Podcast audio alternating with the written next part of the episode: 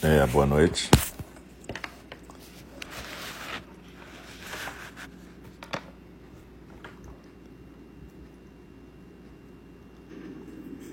É, boa noite. Estamos aqui dando início à nossa transmissão de hoje, 15 de setembro, quarta-feira nossa, nosso programa da noite. Né? Nós temos agora uma meditação compartilhada, guiada por mim e Alce, que são dos professores de NG e responsável pela Sangha. E às oito e meia, mais ou menos, a gente tem a fala do Dharma, onde a gente está estudando o livro do Mark Epstein, Aberto ao Desejo. Então, se vocês puderem estar nos dois programas, é bacana, porque normalmente eu tento fazer uma meditação que tem a ver com o que a gente está estudando. A gente, normalmente, nesses, eh, nessas práticas todas, né, a gente tem prática de terça até sábado, terça, de terça a sexta, oito da manhã e oito da noite, sábado, nove da manhã. E essas práticas, com cada instrutora e cada instrutor de NG, elas na verdade não são receitas de bolo. Na verdade, cada instrutor, cada instrutora compartilha a sua prática e cada um de nós, cada uma de nós pode aproveitar isso para ir criando o seu próprio roteiro. Isso é importante para você perceber que a prática não é alguma coisa que você recebe pronta de alguém, mas alguma coisa que você constrói aos poucos na sua vida através de meditações compartilhadas, prática numa sanga, relação com um professor, relação mais singular com o professor que você pode querer ter. E assim você vai estudando, de repente, vai lendo, vai praticando e a coisa vai se desenvolvendo, vai se transformando num caminho que a gente chama na nossa tradição Zen, que é uma tradição Mahayana, a gente chama caminho do Bodhisattva. Aliás, tem um livro da Pema Chodron que é muito legal, chama Sem Tempo a Perder, onde ela faz, ela coloca as estrofes do Guia do Caminho do Bodhisattva de Shantideva, um sábio budista indiano do século VIII, e ela vai comentando as estrofes. É muito legal. Se vocês puderem, é da Grifos também. A mesma que lançou essa edição comemorativa de 20 anos do Quando Tudo Se Desfaz, também da Pema Chodron. E eu recomendo bastante os dois livros, porque são bem legais, são boas orientações para a nossa prática. Mas enfim, a gente daqui a pouquinho, então, daqui a um minuto ou dois, a gente vai começar a nossa prática de hoje à noite. Eu agradeço a todas e todos que estão aqui. E eu lembro que a gente convida o sino a soar três vezes para começar a nossa prática formal e uma vez para interromper a prática formal. Não precisa se mexer correndo quando acabar esse período formal, que demora uns 20, 25 minutos e procura se ajeitar aí no seu canto de prática, né? Cada um de nós, cada uma de nós já arrumou um cantinho de prática. Eu tenho aqui a minha mesa no Itororó, porque eu estou com o computador aqui aberto para poder ver o que está acontecendo. Estou falando para o celular, então não posso ficar simplesmente num lugar tranquilo, de olhos fechados e simplesmente seguir a meditação, mas cada uma de nós, cada um de nós, nosso zendô virtual, pode se sentar num canto legal, seja numa cadeira, como eu estou sentado, com os pés no chão, as coxas paralelas ao chão, uma cadeira de preferência de assento firme, e a gente fica sentada sem se encostar no espaldar, ou então numa almofada ou num banquinho de meditação, ou ainda deitada, se for o jeito que você pode. Procure ficar na posição que lhe é possível ficar. Então, quando a gente recomenda sentar, é porque normalmente é mais fácil ficar quieta sentada. Mas, na verdade, você pode experimentar em qualquer posição que seja a posição possível. Beleza? Então, obrigado a todas e todos que estão presentes. E a gente agora vai dar início à nossa prática de hoje.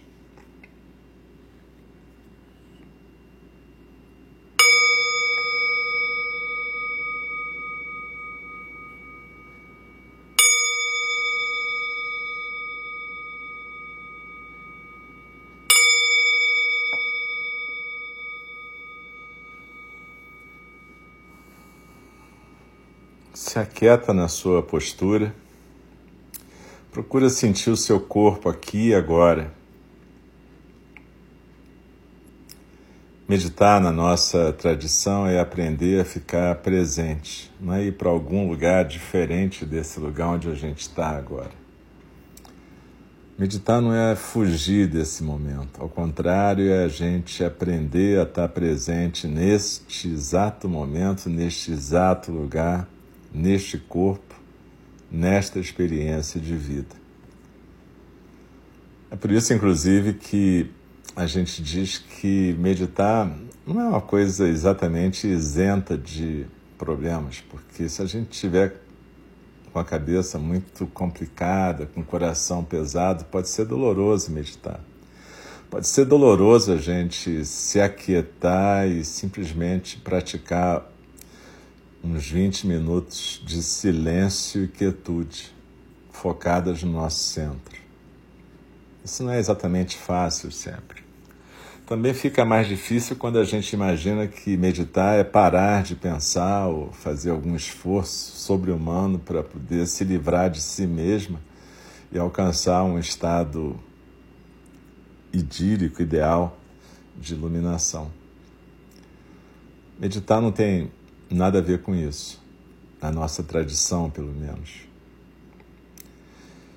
Tem a ver com, primeiramente, a gente criar uma aspiração de despertar, uma aspiração de não ficar simplesmente se distraindo, como a gente fala jocosamente em português, a gente não veio só a passeio no mundo. Então a gente não fica se distraindo quando a gente está meditando. A gente, ao contrário, procura estar presente e focada na nossa experiência singular de viver, estar viva neste momento.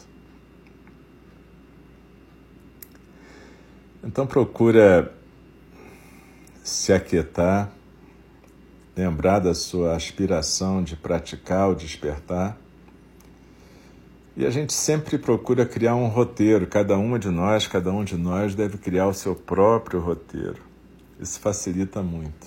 Quando eu estou praticando só comigo, eu, em geral, rezo antes da prática, porque isso tem a ver com os meus ancestrais, as minhas ancestrais, tem a ver com a minha ancestralidade indígena, minha ancestralidade negra, minha ancestralidade portuguesa. Então, na verdade, para mim faz todo sentido. Eu não costumo compartilhar isso porque cada pessoa tem uma experiência diferente. E isso não faz parte necessariamente da prática que a gente compartilha aqui, a prática do Zen. Só estou dizendo que cada uma de nós e cada um de nós pode criar o seu próprio roteiro. Então, normalmente a gente inicia lembrando dessa aspiração de praticar o despertar, mas também a gente procura se aterrar, a gente procura se encaixar na nossa própria base, sentir o corpo presente.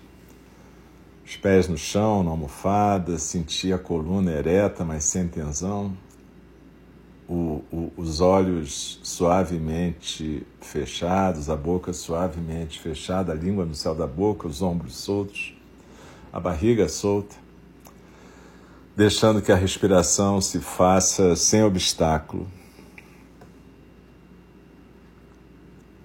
E procura então sentir exatamente este corpo neste momento. Sentir se existe alguma área de tensão, alguma área doída, seja uma dor física ou uma dor psíquica. E na próxima inspiração a gente manda o ar para lá, para essa área, como se fosse um carinho, um acolhimento, seja para o que for. Então, procura esse aterramento, esse encontrar a sua base. Normalmente a gente usa o hara como ponto focal na nossa tradição. Hara, como os japoneses chamam esse ponto quatro dedos abaixo do umbigo, no centro do corpo. Então, a gente se aterra, presta atenção no corpo, a gente lembra da nossa intenção de praticar, a gente lembra de por que, que a gente está aqui. E a gente sintoniza com o nosso estado cognitivo emocional. Como é que a gente está agora? A gente está tenso, relaxado, preocupado? Procura identificar o estado emocional, sentir a relação entre a emoção e o corpo, mas não para ficar analisando, sim só para acolher e perceber. A Joan Halifax Roshi, nossa professora, chama isso de método GRACE, né? G de grounding, a gente se aterrar, R de recall, lembrar da intenção, A de attune, em inglês, sintonizar com as emoções, os estados cognitivos emocionais. Depois o C de refletir sobre o que é adequado agora e então partir para a ação. Isso serve tanto para você fazer antes de um atendimento clínico, quanto antes de uma prática esportiva, quanto antes de uma prática meditativa. Como vocês puderam perceber, a gente faz isso em dois, três minutos. Então procura sentir a sua base, sentir a respiração, a parte física da respiração, sente a sensação física da respiração desliza nessa respiração e procura focalizar principalmente a sensação física da expiração. Na nossa tradição, a gente focaliza mais a expiração porque tem a ver com soltar, abrir esse, esse aperto que a gente fica, esse apego que a gente tem as coisas que a gente imagina que são importantes para nós, a nossa história, o nosso eu, tudo isso. Então, solta. Se for necessário, estando sozinha, você pode até fazer barulho. Ah, soltar. Quando você estiver num zendô presencial, por favor, não faça isso. Não vai, não vai cair bem. E nem fale que eu disse para fazer. Então desliza na expiração e se aquieta no centro.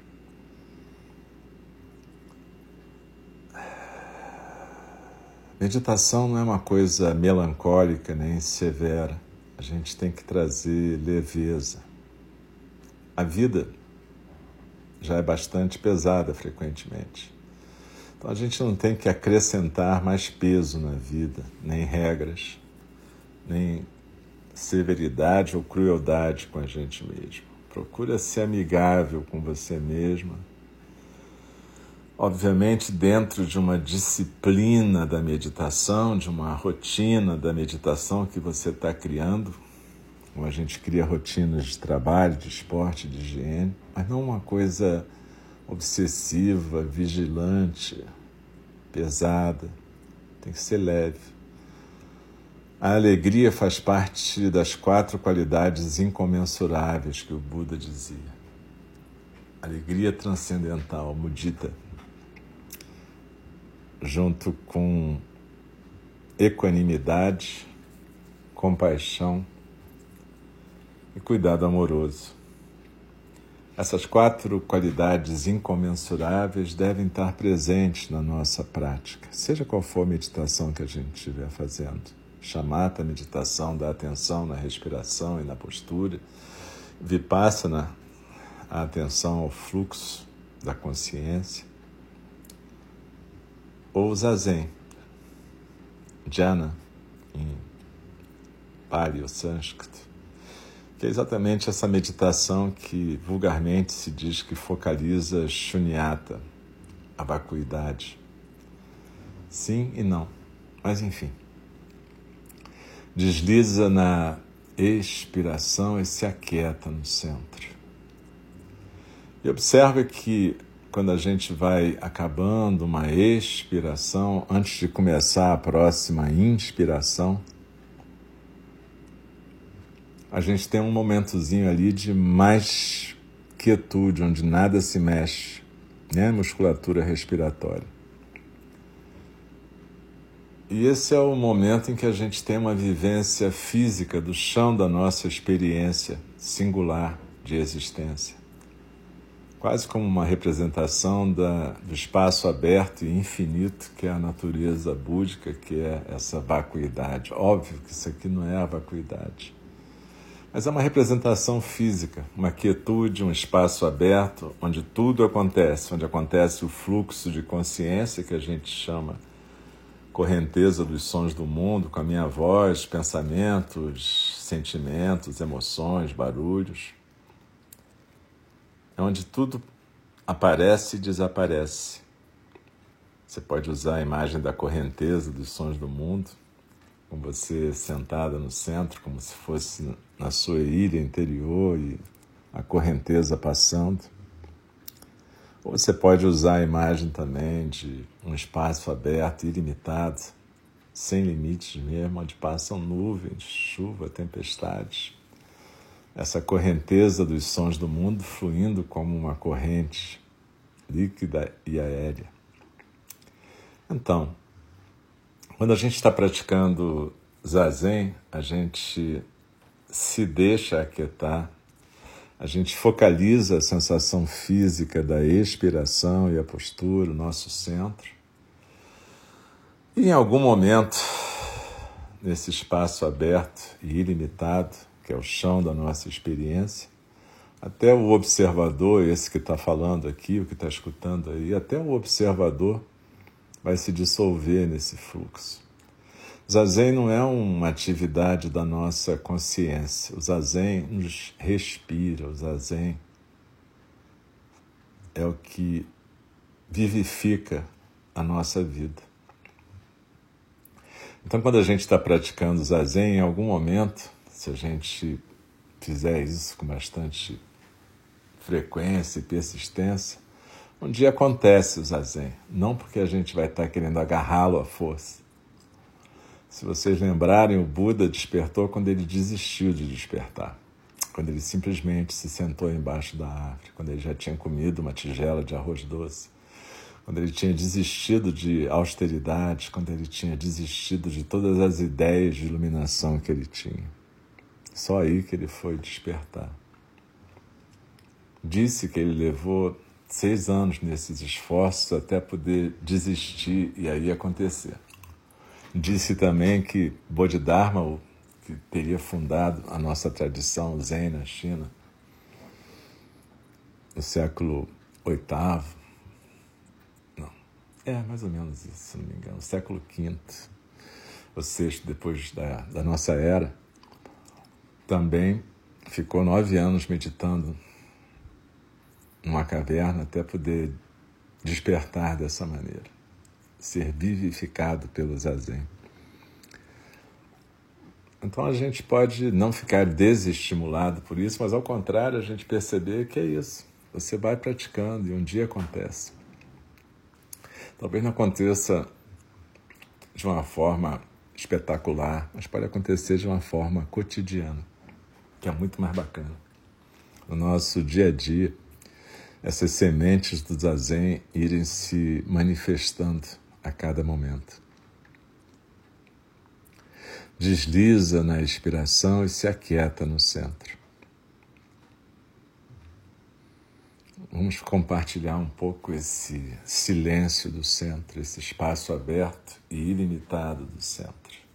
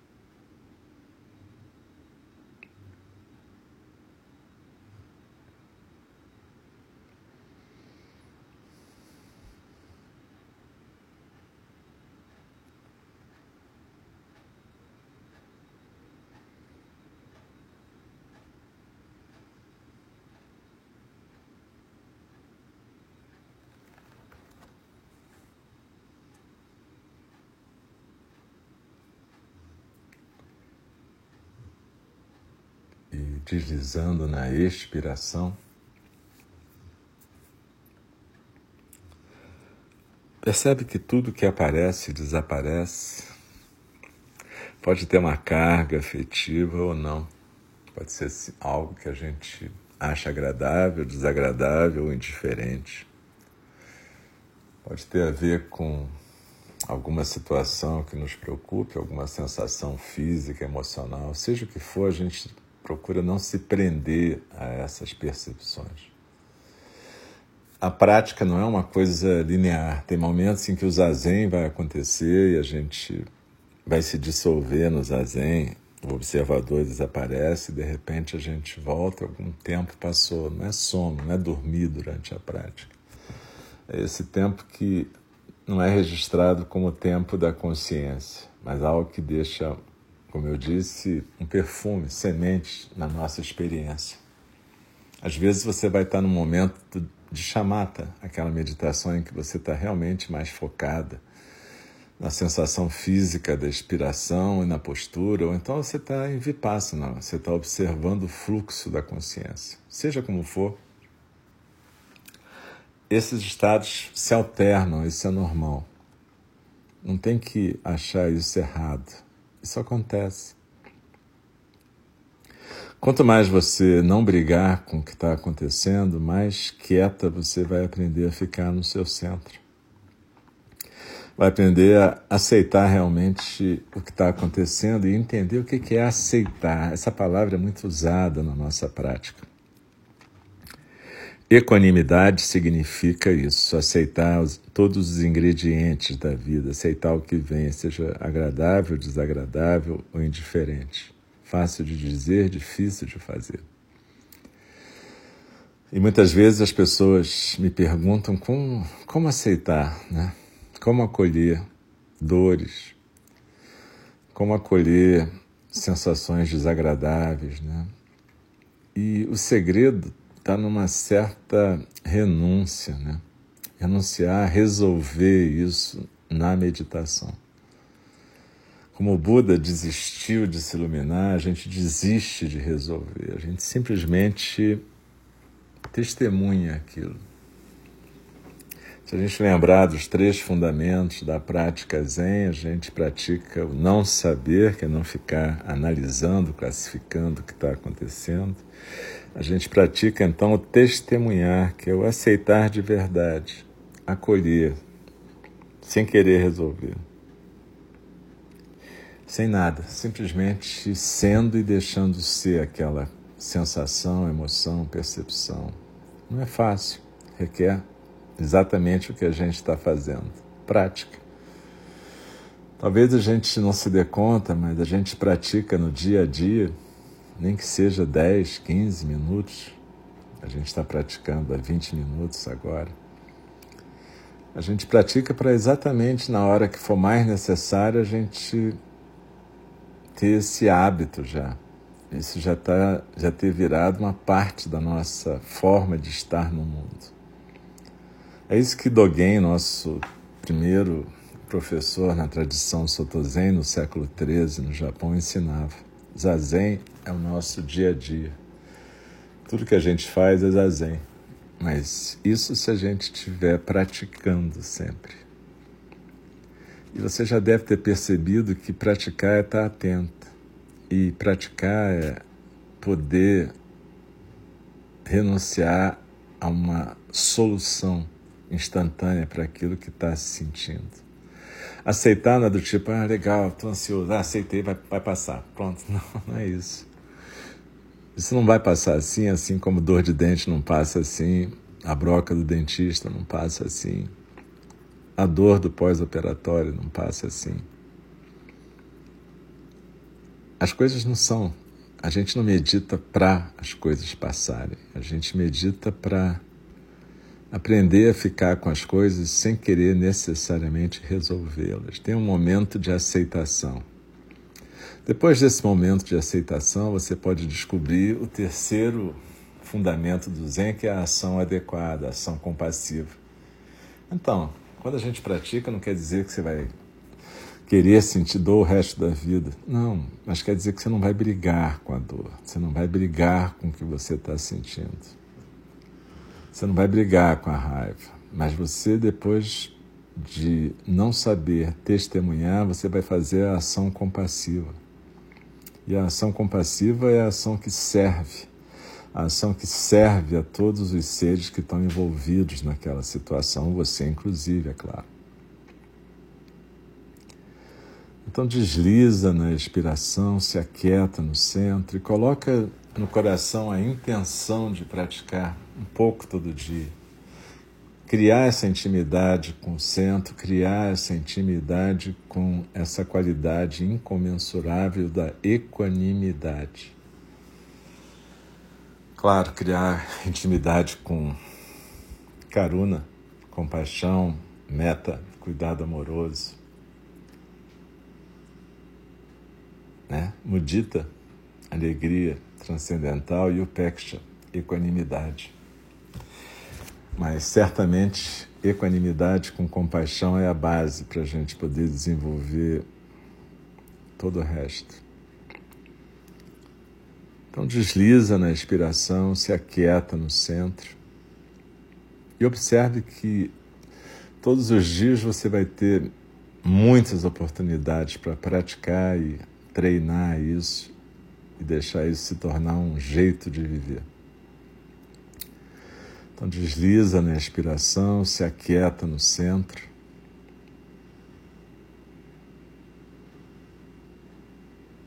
Daqui a pouquinho eu vou convidar o sino a soar e interromper o período formal de prática. Mas lembra, a prática é a cada momento.